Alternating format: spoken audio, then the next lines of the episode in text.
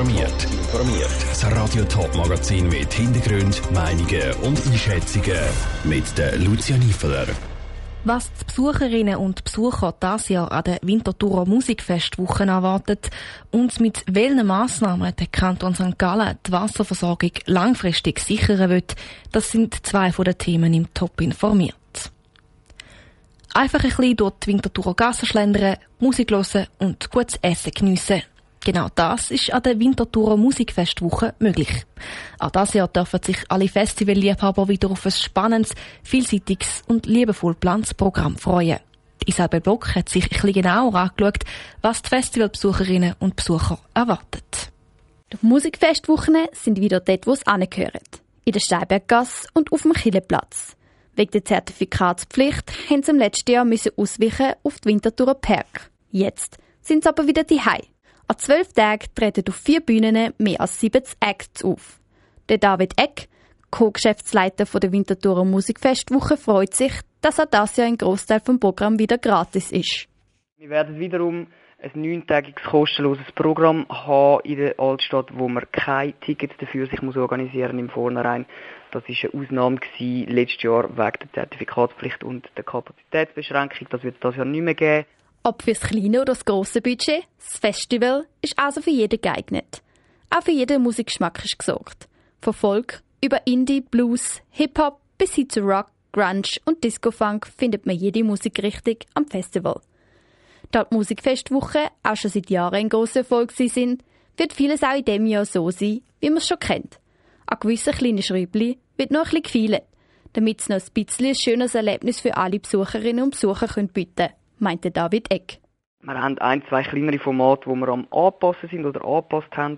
Unter anderem ist zum Beispiel unsere Kunstausstellung Google Kunst neu öffentlich ausgeschrieben und KünstlerInnen sind dazu eingeladen, sich zu bewerben. Das ist etwas, was wir ein bisschen umgestellt haben. Auf das freuen wir uns extrem. Auch auf ein paar neue Gastrostände dürfen sich alle Besucher und Besucherinnen freuen. So ist auch das ja kulinarisch für viel Abwechslung gesorgt. Der Beitrag von der Isabel Block. Die Winterthur Musikfestwoche, die sind vom 10. bis zum 21. August. Der David Eck hofft, dass ihnen das Coronavirus dann nicht wieder einen Strich durch die Rechnung macht. Mehr Informationen und das Line-Up der Musikfestwoche gibt's auf toponline.ch. Wie sieht's mit der Wasserversorgung im Kanton St. Gallen aus? Dieser Frage ist das Amt für Wasser und Energie nachgegangen und hat einen Bericht dazu geschrieben. Pünktlich zum heutigen Weltwassertag hat der Kanton jetzt das Ergebnis präsentiert. Die zeigen, es hat genügend Wasser. Aber damit das wegen dem Klimawandel auch noch in 20 Jahren so ist, braucht es verschiedene Massnahmen. Welche, das weiss Saskia Scher. Wasser ist ein kostbares und viel genutztes Gut. Ohne können weder Mensch noch Tier noch die Natur überleben. Darum ist es elementar, dass auch in Zukunft genug davon um ist und alle Bedarfe damit gedeckt werden können.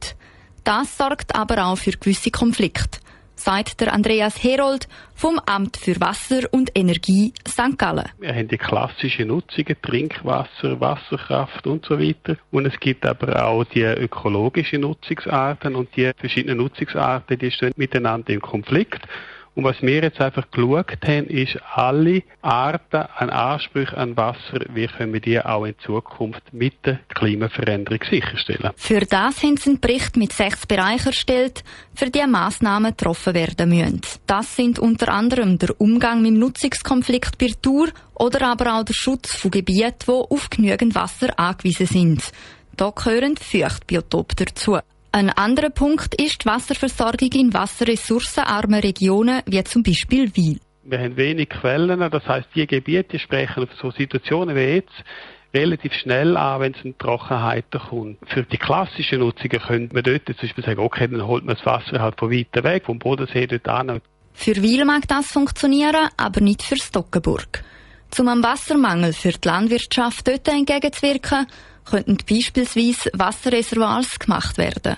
Die müssten die aber auf Eigeninitiative der Landwirte herkommen, meint der Andreas Herold. Du musst eine Landwirtschaft aufbauen, wo du selber dein Wasser dir bereitstellst. Das heißt, der Bauer muss selber angehen und sagen, gut, dann sammle ich halt, dann mache ich einen Speicher und meine Landwirtschaft so ausrichten. Weiter soll auch das Leitbild Wasserversorgung angepasst und die thermische Nutzung von Grundwasser geprüft werden. Der sechste Punkt ist der Fokus, der aufs Urteil gelegt wird, weil auch das nicht so einfach mit Bodenseewasser versorgt werden kann. Der Beitrag von der Saskia Scher. Die erarbeiteten Punkte und Massnahmen werden jetzt an den Kantonsrat St. Gallen zur Bearbeitung weitergegeben. Der beratet den Bericht dann in seiner Junisession. Der Verkehr der sorgt bei vielen Autofahrern für rote Köpfe. Das kann eine Baustelle sein oder aber auch zu viele Autos auf der Straße. Immer wieder für rote Köpfe sorgt bei den Autofahrern im Moment der enge Kreisel im schaffhausischen Beringen. Jetzt reagiert der Kanton und ändert ab dem Freitag die Verkehrsführung im Kreisel inne. Wie die aussieht, im Beitrag von Janik Höhn. Der Verkehr beim Engenkreisel zu Beringen steigt seit Jahren. Gegenüber letztes Jahr fahren knapp 2000 Autos pro Tag mehr durch den Kreisel. Wieso die Kapazität beim Kreisel überschritten ist, will das Tiefbauamt vom Kanton Schaffhausen jetzt eine neue Verkehrsführung testen. Durch das erhofft sich das Tiefbauamt einen besseren Verkehrsfluss, wie der Projektleiter Simon Meyer erklärt. Der Versuchsbetrieb macht aus dem Grund, weil so ein Verkehrsaufkommen bis jetzt einen Rückstau hat in den Galgenbuchtunnel. Das ist eigentlich eine recht gefährliche Situation draussen. Man erhofft sich daraus, dass der Verkehr nachher durch die angepasste Verkehrsführung besser abfließen Richtung Klettgau.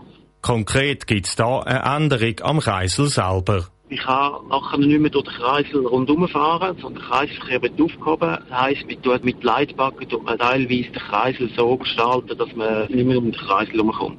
Das wird mit sogenannten Leitschwellen gemacht. Die stehen dann im Kreisel drinnen. Das heisst, dass die Autofahrer von einer Seite nicht mehr um den ganzen Kreisel rundherum fahren können. Sie müssen dann geradeaus weiterfahren. Das Tiefbauamt Schaffhausen analysiert während der Testphase das Verkehrsaufkommen im Detail, sagt Simon Meyer. Die provisorische Verkehrsführung dauert voraussichtlich mal zwei Monate. Anschliessend wird man die Zahlen analysieren. Dann entscheidet man, ob man eventuell etwas machen, das dann fix ist oder ob das einfach wirklich nur der Versuch war. Sollte der Versuch erfolgreich sein, wird die Verkehrsführung in der zweiten Jahreshälfte dann definitiv eingeführt.